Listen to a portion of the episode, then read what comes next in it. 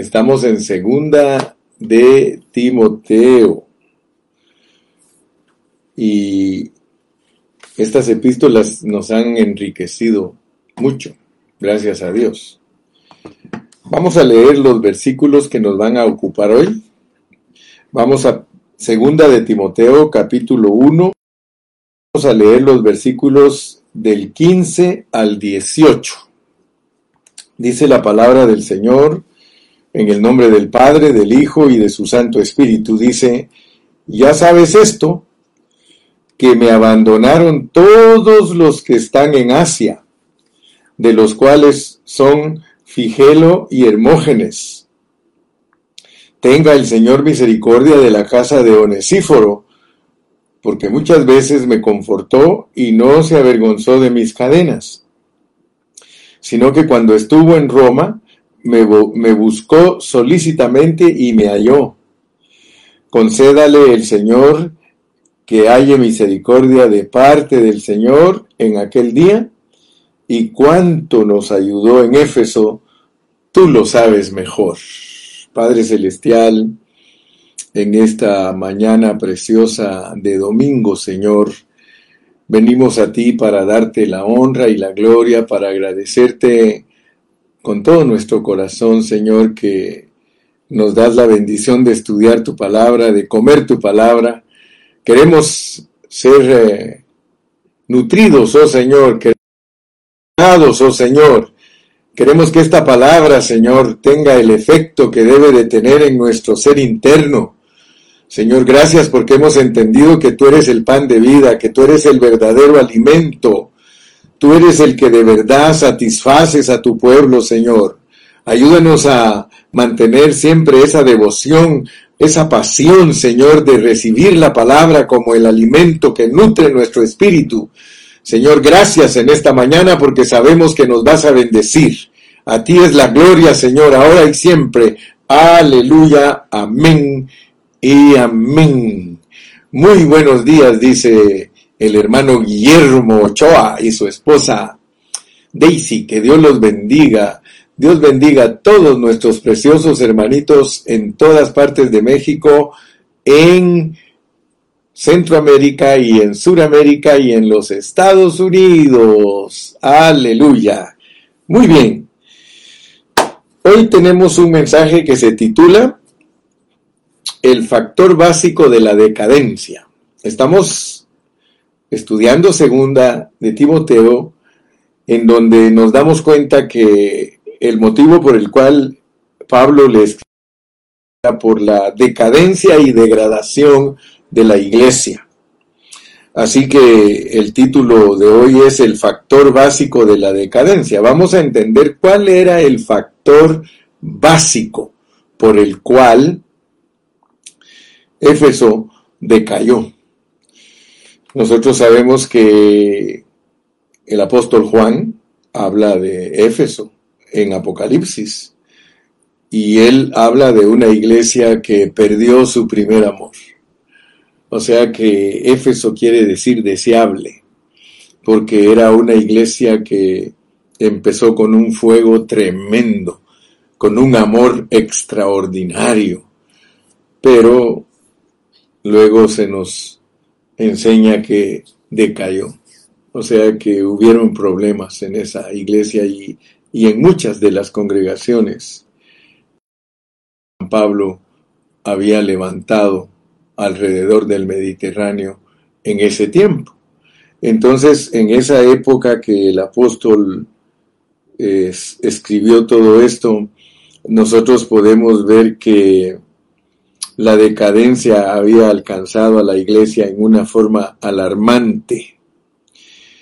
Y por lo que escribe Pablo, miren cómo pone, dice en el versículo 15, ya sabes esto que me abandonaron todos, Asia, de los cuales son Figelo y Hermógenes, y Luego nos menciona, tenga el Señor misericordia de la casa de Onesíforo, porque muchas veces me confortó. O sea que vamos a estar viendo eh, qué había en el espíritu de Pablo cuando escribió esta epístola, porque menciona a dos hermanos, a Figelo y Hermógenes, diciendo que son de los que lo abandonaron, pero luego menciona a Onesíforo que no lo abandonó. Entonces, ¿qué, qué había en su, en su ser interno?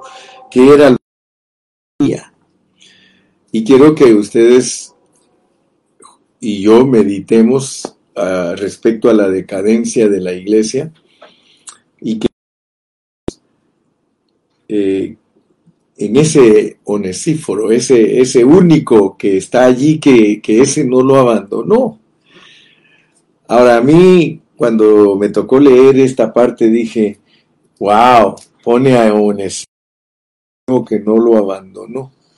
Y yo creo que si le hubiéramos preguntado a Onesíforo, mira Onesíforo, estás respaldando al apóstol Pablo eh, con sus enseñanzas. Yo creo que Onesíforo nos hubiera dicho lo mismo que dijo Elías. Sí, fíjate que soy el único que ha quedado. ¿Y qué le dice la divina respuesta? Dice, no, Elías, yo tengo siete mil hombres que no han doblado sus rodillas ante Baal, porque a veces cuando hay decadencia, pues cuando los tiempos son difíciles, uno cree que solo uno es el que está fiel al ministerio, pero Dios que no es así. O sea, por eso siempre yo les digo a ustedes, hermanos, aunque hay decadencia, no somos nosotros los únicos que están predicando la verdad con pureza. Y siempre les he dicho que si en el tiempo de Elías, yo no sé cuánta gente había en el tiempo de Elías, pero el Señor tenía siete mil hombres. Y Elías creía que solo él había quedado. ¿Dónde estaban los otros seis mil novecientos noventa y nueve? ¡Wow! Hoy día es lo mismo y por eso les dije que hoy, hoy no puedo decir, eh, hermanos, soy el único que estoy predicando la verdad con pureza, ¿no? El Señor me va a decir, Gilberto, estás equivocado. Tengo, si en el tiempo de Elías tenía siete mil, yo creo con todo mi corazón que hoy tiene 144 mil, porque la eso.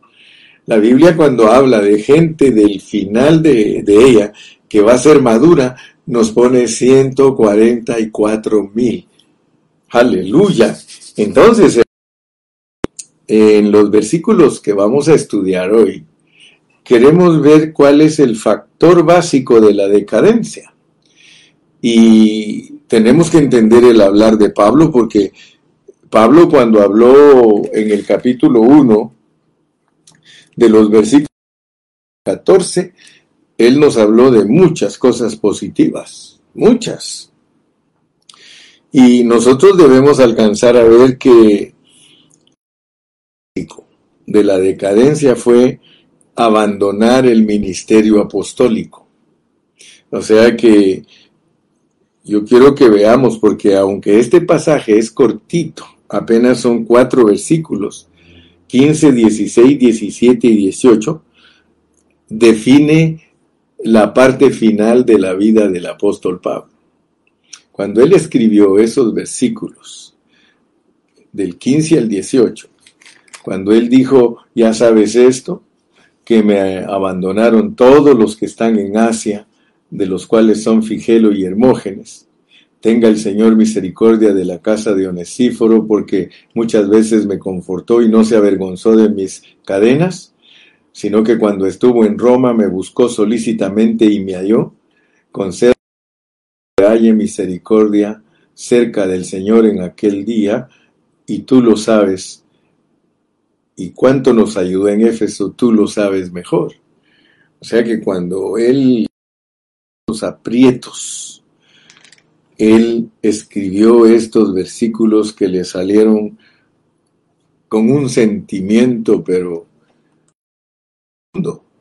solo ponte a pensar que lo abandonaron todos. Esto indica entonces que los que habían recibido a Pablo al principio lo abandonaron. Y eso no es nuevo. Yo les puedo decir a ustedes que a mí me ha tocado experimentar eso. Durante todos estos 40 años que Dios me ha permitido predicar, hay hermanos que al principio no me han recibido y después me reciben, pero hay otros al revés. Al principio me recibieron y después me abandonaron. Ahora yo voy a explicarles bien cómo funciona ese asunto, ¿verdad? Porque yo tengo hermanos que al principio podían hasta dar sus ojos con tal de quedar bien conmigo y después se volvieron enemigos míos, no podían ni verme, no podían ni hablar conmigo, porque a veces hay hermanos que son astutos para poner a la gente en contra de los siervos de Dios. Y yo me he encontrado con esa clase de hermanos, como los hermanos eh, eh, que menciona él aquí, Figelo y, y Hermógenes, ¿verdad? Dice, que lo abandonaron, Figelo y Hermógenes. Hay hermanos que son líderes y ellos abandonan al siervo y eh, calumnian o chismean o dicen cosas con tal de que esos hermanos no lo quieran a uno. Y eso le sucedió a Pablo y le ha sucedido al hermano Gilberto Carrillo, ¿verdad? Entonces, eh, a pesar de que a él lo habían abandonado, porque una de las cosas que nosotros debemos de entender es que cuando todos nos abandonan, cuando en tiempos de crisis los hermanos no quieren saber nada de nosotros, nosotros tenemos que ampararnos y fortalecernos en la vida eterna. A nosotros nos debe de consolar Dios. Imagínense, Pablo estaba en la cárcel, pero él no estaba desanimado, pero tenía uno de sus hijos, a Timoteo, que ya lo estaban desanimando. No ve que lo tuvo que rogar que no se fuera de Éfeso. A, Pablo le tocó decirle a Timoteo, o sea, si, si Timoteo no hubiese escuchado el consejo de Pablo, ahora tal vez Timoteo fuera uno de los que diría él, que diría Pablo, ya sabe, Timoteo, pero gracias a Dios que Dios le tocó su corazón a Timoteo para que él perseverara en el ministerio, que se quedara en el ministerio y que no lo alcanzara ningún desánimo respecto a la contaminación, a la pandemia espiritual que había alcanzado a la iglesia. Entonces, notemos pues que en estos versículos del 15 al 18, nosotros necesitamos saber por qué Pablo habló de esta manera. ¿Qué lo motivó a él a hablar de esa manera? Él estaba en ese momento confinado en una cárcel lejana, estaba lejos de Éfeso. Parecía como que su ministerio se había acabado, a pesar que él había levantado muchas iglesias mediante el ministerio que Dios le había encomendado. De repente los que estaban en Asia le habían volteado la espalda y por eso él decide escribirle a su compañero fiel, a su colaborador fiel, a su hijo en la fe Timoteo, para animarlo a que, que perseverara en el ministerio a pesar del caos. Y por eso debemos comprender que, que muchos de los creyentes, hermano, eh, pensaban que el ministerio de Pablo ya se había acabado y por eso lo abandonaron. Ese, ese es el trasfondo de los capítulos, de los versículos 15 al 18. Si nosotros hiciéramos un resumen, vamos a hacer un resumencito de los versículos 8 al 14 para que veamos el trasfondo de las palabras de Pablo que todos lo habían abandonado. Fíjese que estas palabras que vamos a analizar ahorita son las palabras previas a los versículos del 15 al 18, porque nos vamos a ocupar del 15 al 18, pero tenemos que hacer un resumen pequeño para ver el trasfondo de esos cuatro versículos. Y el trasfondo es este, por tanto, versículo 8 del 1, por tanto no te avergüences de dar testimonio de nuestro Señor Está diciendo Timoteo, no te avergüences. ni de mí, porque estoy preso. No, eh, como si fuera, si fuera, si hubieran sido mexicanos, le hubiera dicho, no te agüites, no te agüites porque estoy yo en la cárcel y porque tú ves que todo ahí se está descontrolando, sino que participa, participa de, de las pruebas del Evangelio, porque el Evangelio es poder de Dios. Él lo dice en Romanos 1.16, porque no me avergüenzo del Evangelio, porque es poder de Dios para salvación. Pablo estaba totalmente convencido que el Evangelio que Dios había depositado en él era un Evangelio poderosísimo. Y entonces le dice, mira, acuérdate que el Señor nos salvó. Está en tiempo pasado, está refiriéndose a que el Señor desde antes de la fundación del mundo nos escogió y nos predestinó y que en el tiempo nos llamó y nos llamó con un llamamiento santo, porque nos sacó de ahí de las filas del mundo, ahí donde estábamos hundidos, allí el Señor extendió su mano de misericordia y nos sacó de ese, de ese mundo, por eso nos llamó con llamamiento santo y no nos llamó conforme a nuestras obras, o sea que Él nos llamó porque Él se basó en su escoger y predestinar de antes de la fundación del mundo, por eso dijo yo voy a rescatar a este porque dice que nos, nos rescató no porque estábamos haciendo el bien y el Señor dijo, ah, estos están ahora portando bien, entonces me los voy a traer para la vida de la iglesia. No, hermano, cuando el Señor nos trajo a la vida de la iglesia, nos trajo según su propósito, según su gracia que nos fue dada en Cristo Jesús desde antes de la fundación del mundo. Eso está escrito en Efesios capítulo 2. Allí el Señor nos rescató y, le está recordando, mira, le está recordando a Timoteo todo el proceso del cristiano para ser un vencedor. Le dice, pero que ahora ha sido manifestada por la aparición de nuestro Salvador Jesucristo, el cual quitó la muerte el, cual anuló, anuló la muerte y sacó a luz la vida y la inmortalidad por el Evangelio.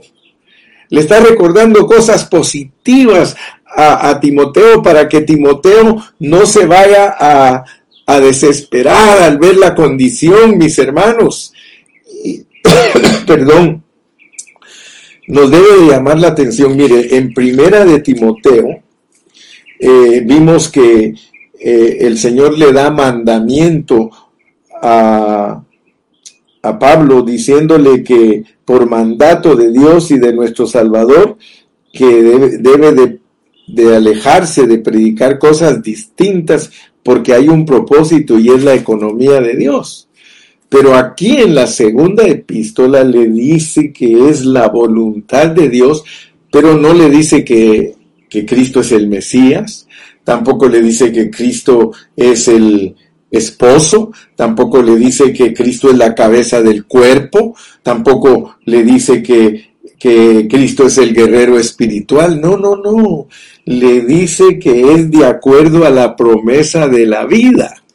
Entonces, en los tiempos de decadencia, en los tiempos de, oscuridad, en los tiempos de conflictos espirituales. Dios quiere que nosotros entendamos que nuestro único auxilio, nuestro verdadero auxilio es la vida divina que está en nosotros y que ella no se corrompe, aunque se corrompa la iglesia, aunque se corrompan los hermanos, aunque se corrompa los líderes, el Señor dice, la vida divina que hay dentro de ustedes es una vida incorruptible, esa vida no va a ser contaminada.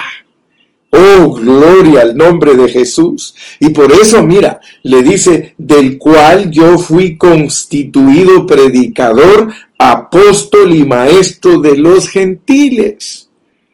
Mira, Timoteo, por eso es que padecemos Vale la pena padecer por esto, Timoteo. Pero no me avergüenzo porque yo sé a quién he creído. No dice yo sé en quién he creído. Yo sé a quién he creído. ¿A quién le crees tú?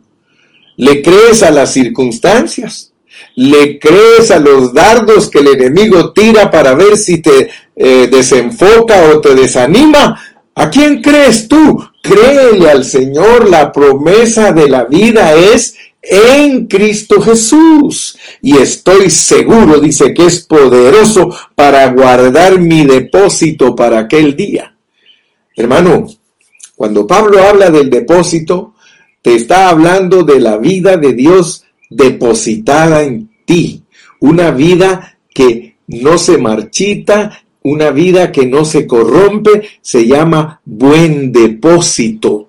Y tú debes de vivir de acuerdo a ese buen depósito. Aleluya. Y luego te dice, retén, retén la forma de las sanas palabras que de mí oíste en la fe y amor que es en Cristo Jesús.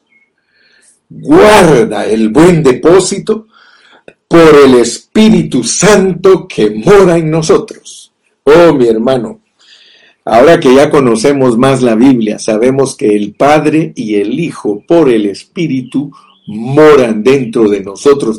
Dentro de nosotros hay una dinamita. Dentro de nosotros hay una bomba nuclear espiritual, hermano. Dentro de nosotros hay un poder que, que, Dios nos ha dado para que nosotros seamos más que vencedores. Entonces, primero, antes de hablar de los versículos 15 al 18, solo mira qué trasfondo tan positivo que le pone el apóstol a Timoteo. Así que nosotros nos podemos dar cuenta que el, sentimiento del apóstol Pablo era profundo aquí en estos versículos, porque antes de eso ya vieron que les dio, le dio a Timoteo todo lo positivo. Allí, hermano, abarca toda una riqueza de cosas positivas, las cuales son para animarnos y para confortar y confortarnos. Allí en los versículos 8 y 9 los podemos leer, hermanos, que son tan ricos que no dan ganas de, de cuitear, dijo aquel, no dan ganas de dejarlos de leer una y otra vez y diez veces y veinte veces. Dice, por tanto, no te avergüences de dar testimonio de nuestro Señor, ni de mí preso suyo, sino participa de las aflicciones por el Evangelio según el poder de Dios que nos salvó y nos llamó, etcétera, etcétera. Hermano, ese propósito se refiere a la meta de Dios. Aleluya. O sea que eh, mientras, mientras que leemos estos versículos, podemos leer que, que la gracia, porque aquí se nos habla de la gracia, mira, dice, sino según el propósito, o sea que el propósito de la meta de Dios, mientras que la gracia, la gracia alude a los medios por los cuales se llega a esa meta. O sea que Dios tiene un propósito, Dios, Dios tiene una meta, pero para que nosotros lleguemos a esa meta, nosotros tenemos que hacerlo por medio de la gracia. La gracia lleva a cabo el propósito de Dios. Escúchame bien. Dios tiene una meta. En su propósito Él tiene una meta. Y tú ya sabes que la meta del propósito de Dios es la adopción de los creyentes, la adopción de su cuerpo, o sea, que nosotros seamos recibidos gloriosos delante de la presencia del Señor. Pero para que esa meta se, se, se cumpla, nos capacita por medio de la gracia. La gracia nos va a capacitar para llegar a su meta. Y luego mira lo que, dice, lo que sigue diciendo en el versículo 10, pero que ahora ha sido manifestada por la aparición de nuestro Salvador Jesucristo, el cual anuló la muerte y sacó a luz la vida y la inmortalidad por medio del Evangelio. Aleluya. Dele gracias a Dios, usted hermano, eh, que está escuchando el Evangelio. Yo en esta mañana le estoy predicando a mis hermanos el Evangelio. Viva el Evangelio. Que viva el Evangelio, hermanos. Mucha gente no quiere oír el Evangelio. Hay muchos cristianos que prefieren oír música Hay cristianos que prefieren ver películas. Hay cristianos que prefieren pasear. Hay cristianos que gastan su tiempo en muchas cosas que, son pasajeras y no se dedican a lo espiritual eterno. Yo le pido a Dios que tú no te aburras de escuchar el Evangelio. Hermano, yo quiero predicar toda la Biblia, toda la Biblia, y Dios creo que me va a conceder, no sé por qué, pero presento que de aquí a unos cinco años más yo les he predicado a ustedes toda la Biblia, y si no toda, por lo menos todo el Nuevo Testamento. Gloria a Dios. Y esto es un alimento. Ahora, ¿en qué consiste la obra de la gracia? La obra de la gracia es llevarnos a la meta de Dios.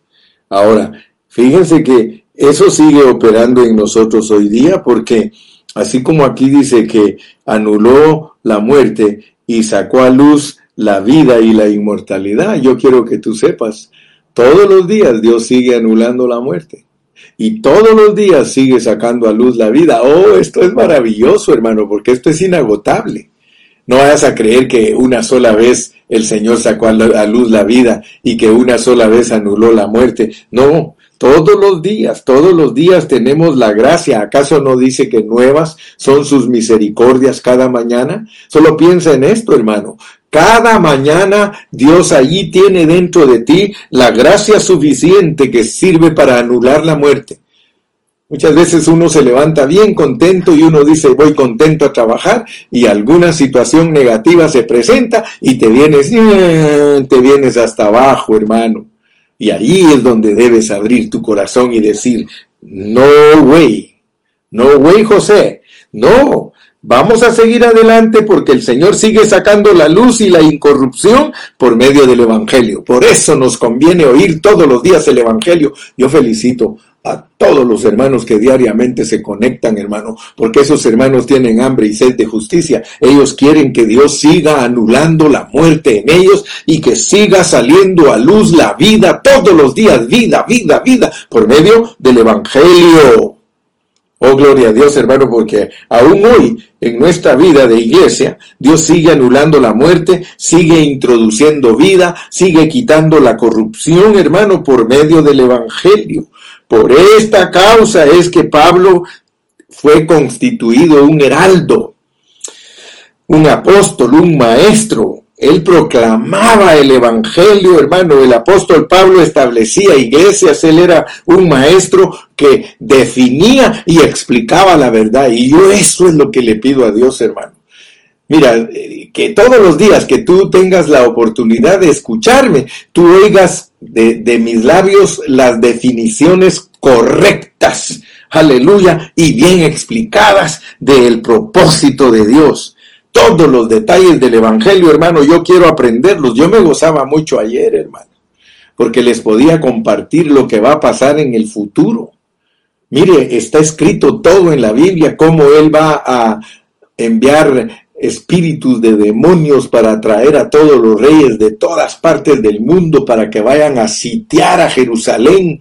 Y según ellos ellos vienen a derrotar a una a un pueblo que les estorba, pero qué hermano, qué se van a imaginar que detrás de ese consejo que les llega a los oídos de ser los que vengan a poner las bombas nucleares apuntando a Israel, que es Dios el que los está trayendo, porque Dios va a traer todas las uvas desde todos los rincones del campo al valle de Mejido, y allí usted sabe que el Señor va a tratar con toda la gente, toda la gente. Oh, gracias a Dios, eso es el Evangelio, hermano.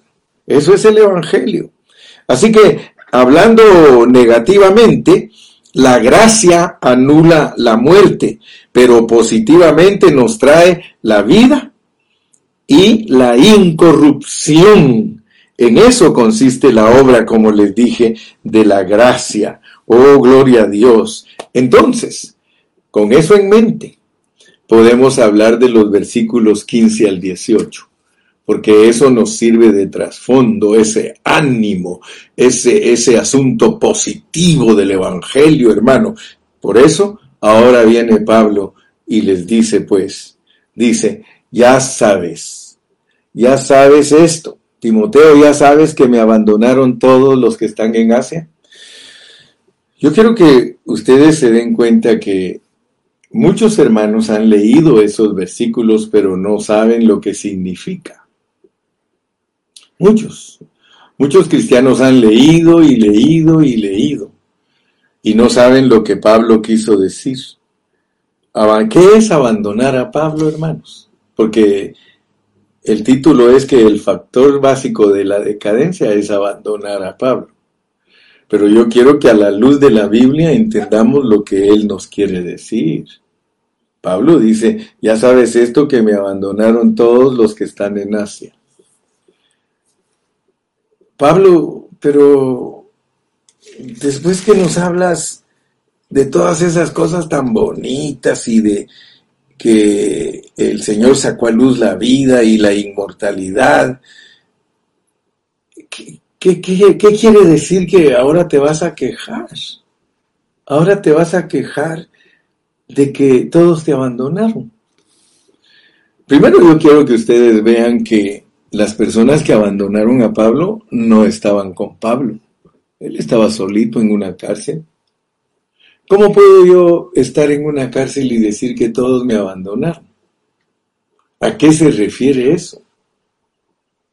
¿Cuántos hermanos lo abandonaron? Porque dice, ya sabes esto que me abandonaron todos los que están en Asia. ¿Cuántos eran, hermano? ¿Eran mil? ¿Eran dos mil? ¿Eran tres mil? Yo no sé, hermano, pero él solo menciona a dos. Abandonar a Pablo, hermano, es abandonar la economía de Dios. Yo te voy a demostrar por el hablar de Pablo que a Pablo no le interesaba su persona, hermano. Porque muchos creen que a nosotros los siervos de Dios nos interesa nuestra persona. Y yo quiero que tú sepas que yo pienso igual que Pablo. Una de las tristezas más grandes que le pueden embargar a un siervo de Dios es que al morirse él se muera todo lo que él ha hecho. Pablo estaba a punto de morirse. Ahí más adelantito lo vamos a ver. Él dijo, yo ya estoy listo para ser sacrificado. Pero antes de eso le dice Timoteo, mira, todos me han abandonado. Lo que Pablo quiere que usted y yo entendamos, hermano, es que nosotros no seguimos al hombre. Yo me gozo, hermano, que me quieran, porque yo le diría, le mentiría a usted si le dijera que no me pongo contento que muchos hermanos me quieren. Pero yo quiero que nunca te dejes engañar porque hay hermanos que a veces dicen, ah, es que ustedes siguen al hermano Carrillo. Yo te voy a poner unas palabras en tus labios para que cuando te digan que tú sigues al hermano Carrillo, tú sepas contestar. Tú diles, yo no sigo al hermano Carrillo, sino que sigo lo que él tiene. Él tiene a Cristo.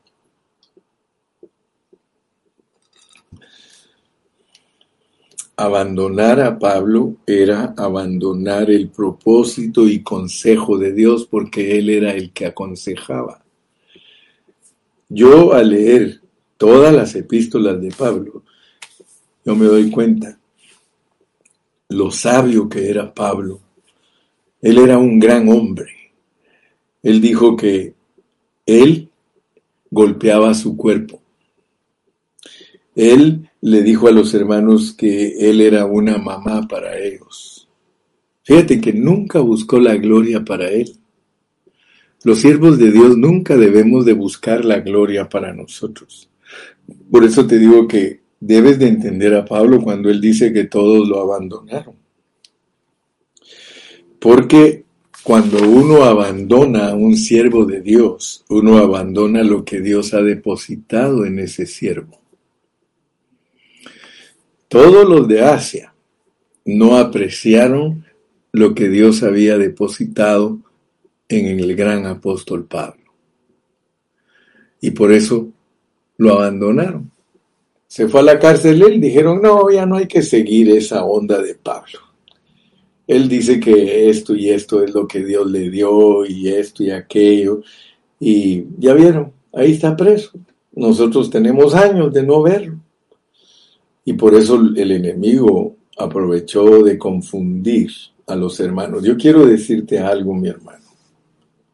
Sabiendo tú que yo no estoy pidiendo que tú me sigas a mí, tú sigue a la enseñanza pura de Dios que está depositada en el hermano, en el hermano Carrillo.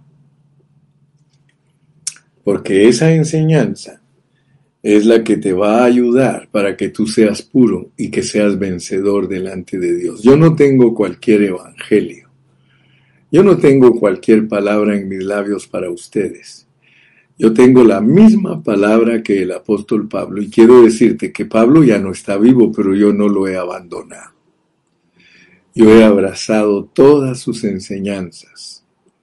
Si Pablo escribiera de mí, él diría, Gilberto, Gilberto, él me ha confortado y no se ha avergonzado de mí.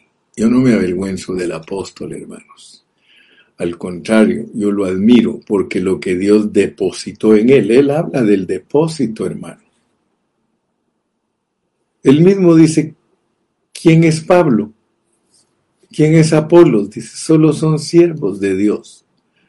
Yo solo soy el cartero, hermano, yo soy el que lleva las cartas, yo soy el que te trae la exhortación, yo soy el que te animo.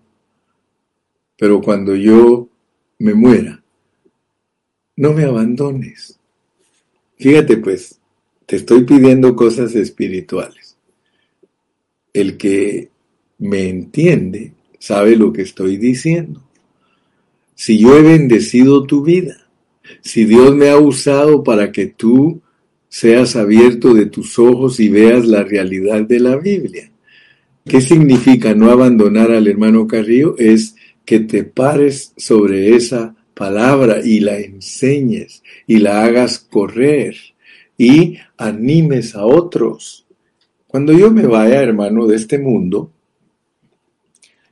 yo me quiero ir satisfecho y contento de saber que hay hermanos que no me abandonaron, pero me va a dar tristeza que cuando Dios me juzgue me diga después que yo me haya muerto, todo lo que hiciste fue en vano, todo lo que predicaste fue en vano porque cuando te moriste, que es tipo de estar en la cárcel, porque Pablo estaba en la cárcel cuando lo abandonaron, que significa que cuando uno es quitado de los hermanos, ellos se apartan de la enseñanza pura. Entonces por eso es que estoy preocupado.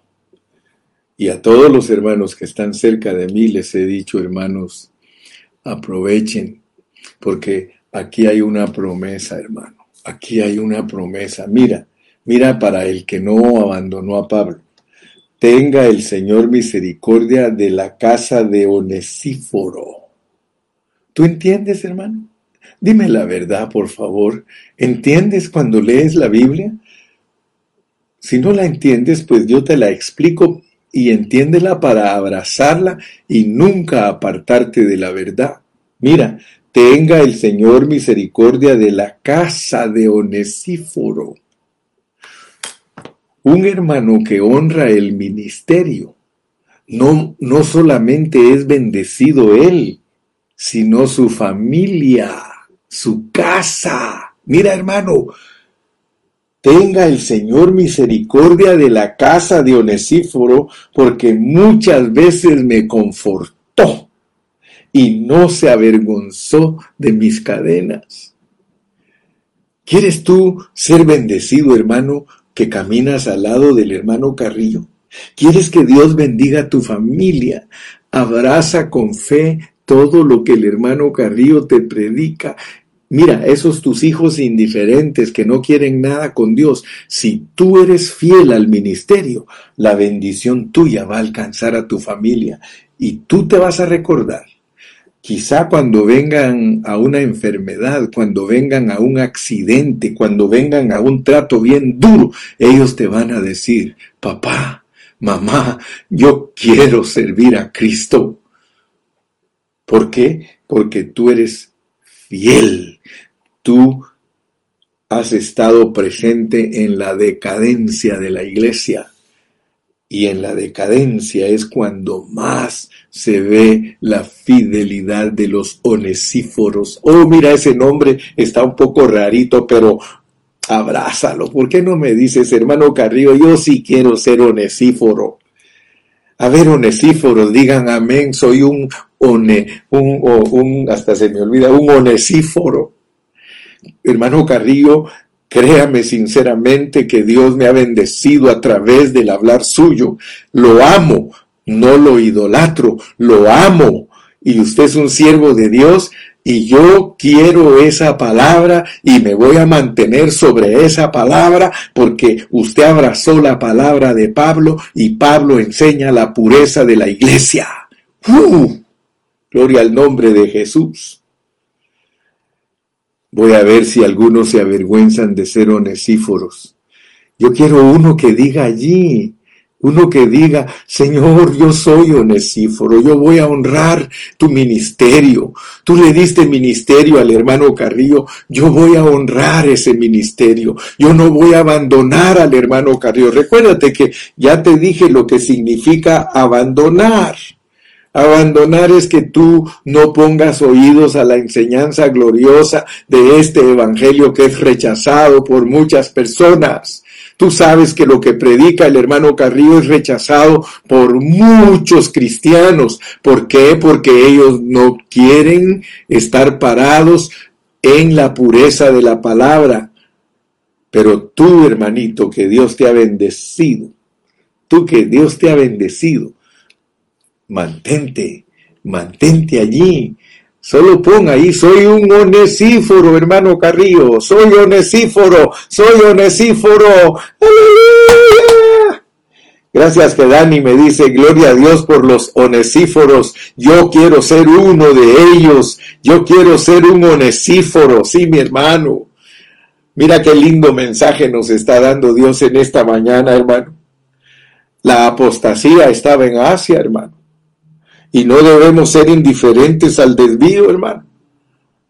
No debemos ser indiferentes al desvío porque puede ser que alguien diga, bueno, por la gracia de Dios no soy Figelo ni Hermógenes. Los Figelos y Hermógenes abandonaron al hermano Carrillo con su enseñanza y se fueron en otra dirección. Pero Señor, todavía no alcanzo a ser un onesíforo. Nunca digas eso. Nunca critiques a los que se fueron porque son Figelo y Hermógenes, y nunca digas que tú no puedes ser un onesíforo, porque entonces estás en medio. Ni eres de, lo que, de los que te fuiste y ni te sientes capacitado para mantener la pureza de la palabra. Entonces eh, aquí no hay un término medio, hermano. Aquí o te vas o defiendes. O te vas o defiendes, hermano. Ay, hermano Carrillo, ¿qué le pasa? No, no, no, te estoy diciendo la mera neta. Te estoy hablando la mera verdad, hermano, en estas palabras tan cortitas. Por eso es que Pedro dice, el apóstol Pablo ah, escribe cosas que son difíciles de entender. ¿Por qué? Porque muchos teólogos no te van a poder explicar ese pasaje. Los teólogos van a leer y leer y leer. Es más, te lo digo, cuando yo leo comentarios, porque busco comentarios para ver qué dicen, Cero, hermano, cero de esos versículos. Esos ni los comentan. Y alguno que se atreve a comentarlos dice, ay Pablo, Pablo pobrecito se sentía muy triste porque los hermanos lo habían abandonado y lo dejaron ahí preso. No, hermano, eso no está hablando de eso. Pablo no está hablando de eso. Pablo está hablando de que toda Asia lo abandonó, o sea que toda Asia dijo, ya no más el ministerio de Pablo, ya no más. No, no funciona lo que él enseña. Nosotros vamos a enseñar otras cosas.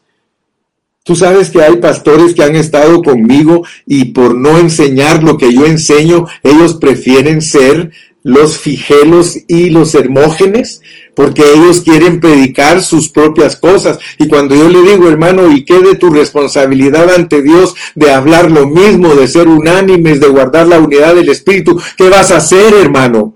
Solo porque el hermano Carrillo no complace tus cositas por ahí delicaditas de tus espiritualidades, solo por eso vas a abandonar la enseñanza gloriosa de lo que Dios nos ha dado, hermano. Oh Señor Jesús. Gracias, Calle, porque tú eres un onesíforo. Me gustó mucho tu reporte. Y yo creo que yo le digo a Iván, Iván, ¿sabes qué? Hay que dejar a Cayetano solo dando los reportes un tiempo para que nos ayude. Los pastores tienen que meterse, hermano, tienen que meterse con ganas a lo que estamos aprendiendo, hermano. Porque esta es una palabra elevada, hermano. Sarita, no, Nora, Nora, Dios te bendiga. Quiero ser fiel a Cristo Jesús, amén. Cuando tú eres fiel a Pablo, eres fiel a Cristo Jesús. Porque aquí está hablando de no abandonar a Pablo. Abandonar a Pablo es abandonar a Jesús. ¿Por qué crees? Porque, Cristo, porque Pablo mismo dijo, ya no vivo yo, vive Cristo en mí.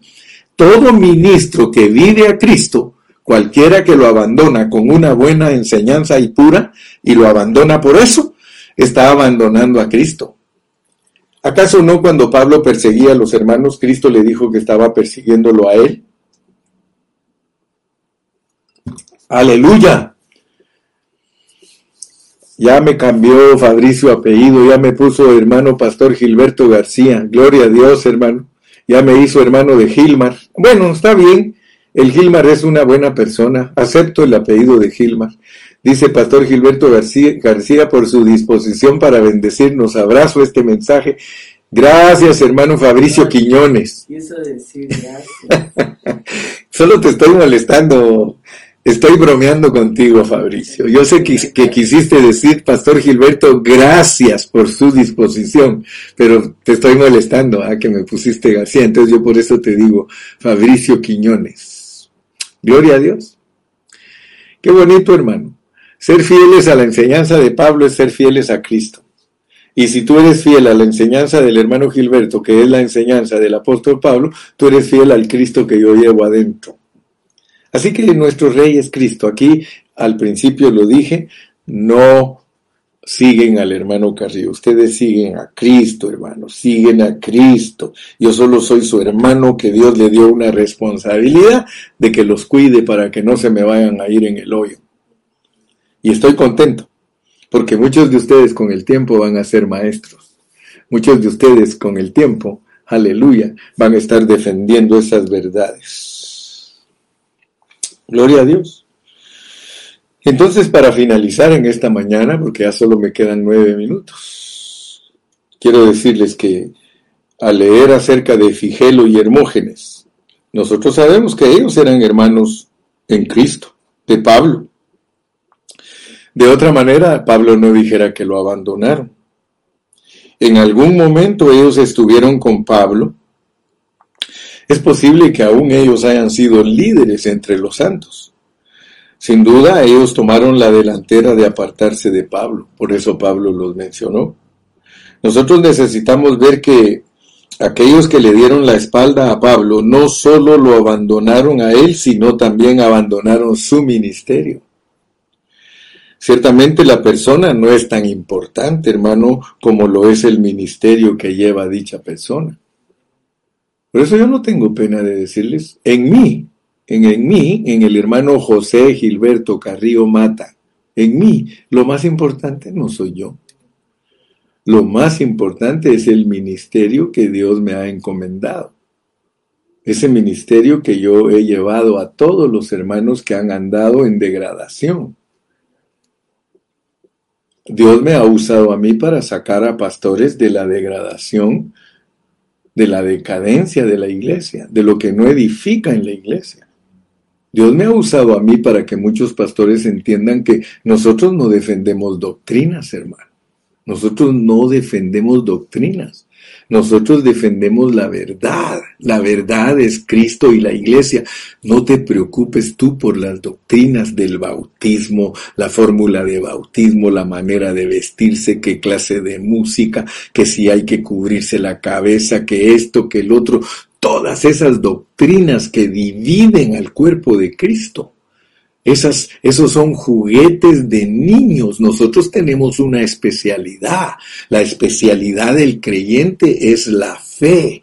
Pelea la buena batalla de la fe hasta que todos lleguemos a la unidad de la fe y dejemos de ser niños fluctuantes llevados por doquiera de todo viento de doctrina.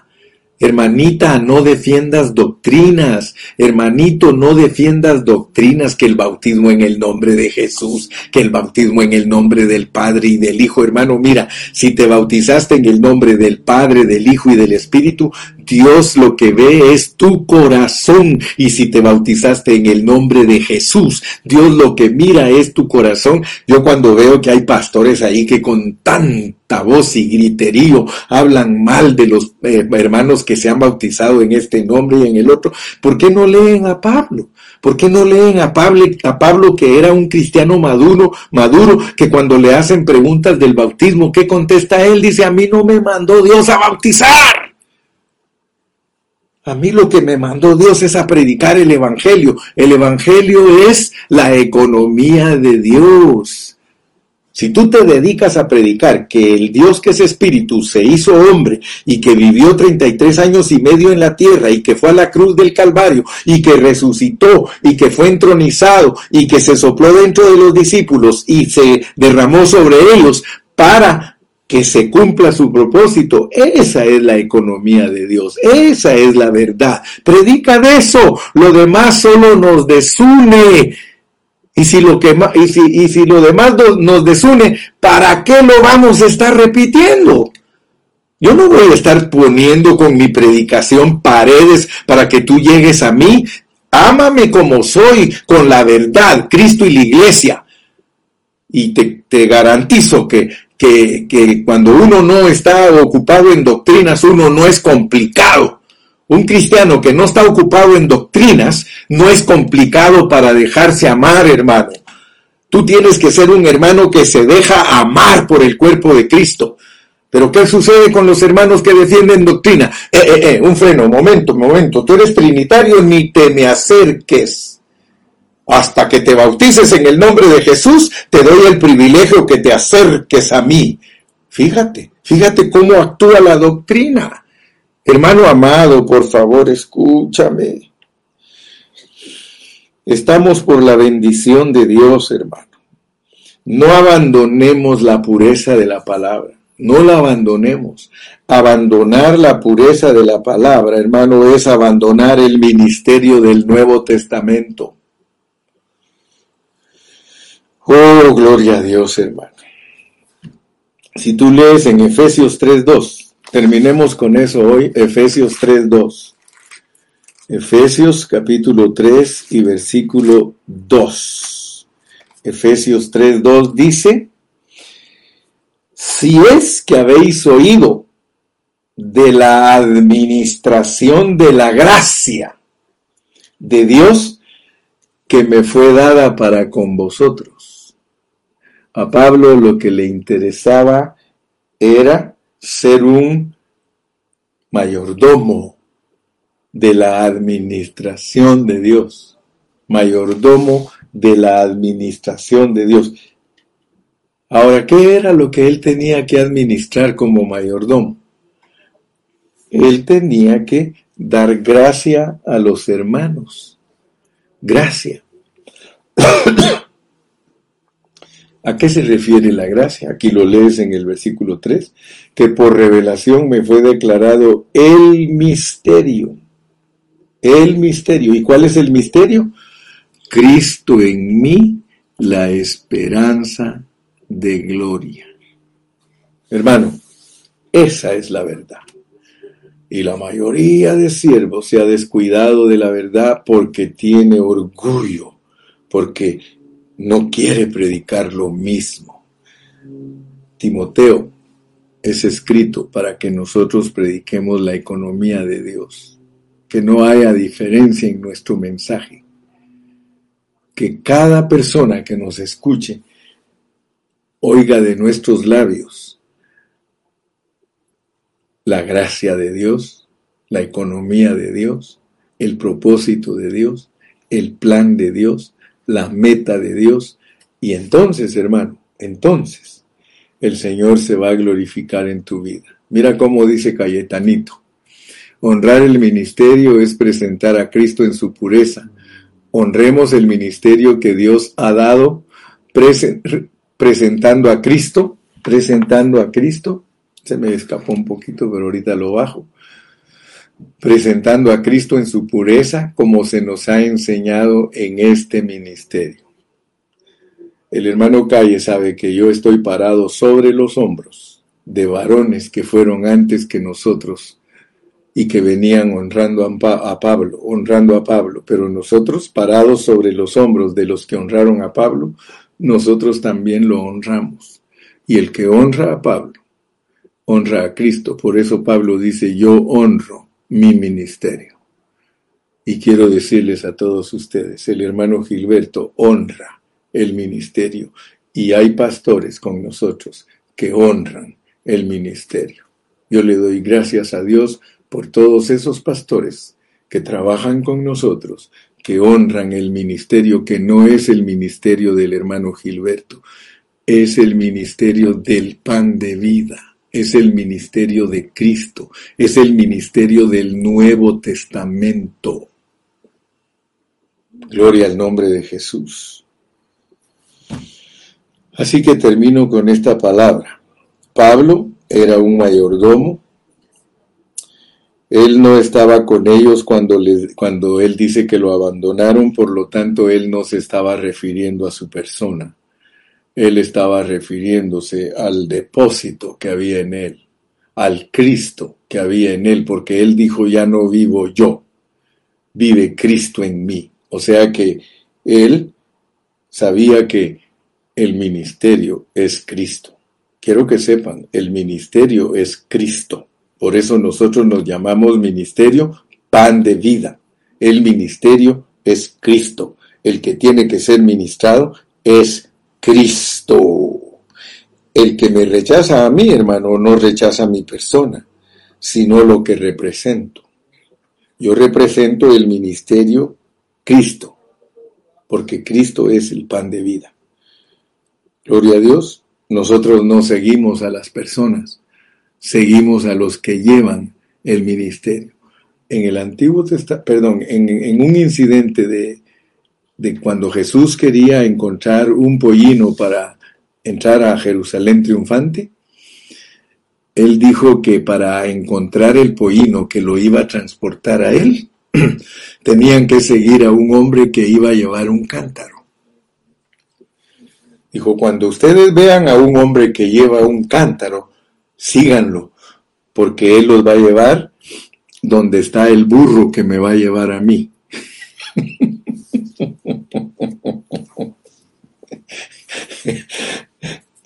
Es una ilustración muy bonita, por supuesto. Si yo quiero llevar en mis lomos a Cristo, si yo quiero llevar en mis lomos a Cristo, yo tengo que seguir al hombre que lleva la palabra. Y entonces yo voy a poder llevar a Cristo en mis lomos. Y lo van a leer ustedes en los salmos. Cabalga sobre palabra de verdad. Cabalga sobre palabra de verdad. Yo voy a ser el burro que lleva la palabra de verdad. Voy a cabalgar llevando sobre mí la palabra de verdad. ¿Por qué? Porque el hombre del cántaro es el que la lleva. Por eso nunca puedes eliminar a los siervos de Dios. Dios va a usar un siervo para que te lleve a ti a la frescura eh, del agua del cántaro. En los pueblos, en las provincias, la gente tiene el agua en un cántaro. Y cuando uno saca esa agua de ese cántaro, hermano, porque a mí me ha tocado saborearla después de venir caminando en el puro calor y me dan un vaso de agua de un cántaro. ¡Ay, qué rica! Tiene el saborcito del barro. Y qué rico es el barro. ¿Acaso no cuando la tierra está mojada no dan ganas de comérsela?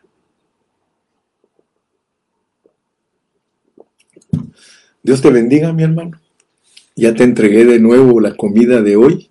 Ayer puso Lupita, en ese restaurante quiero estar el viernes. Puso porque yo les dije que yo era un chef, que yo arreglaba la comida para ustedes, para que ustedes coman sabroso. Y por eso puso Lupita, eh, estoy en el mejor restaurante. ¿Qué te parece? Despídete con una palabra diciendo adiós, diciendo aleluya, diciendo amén.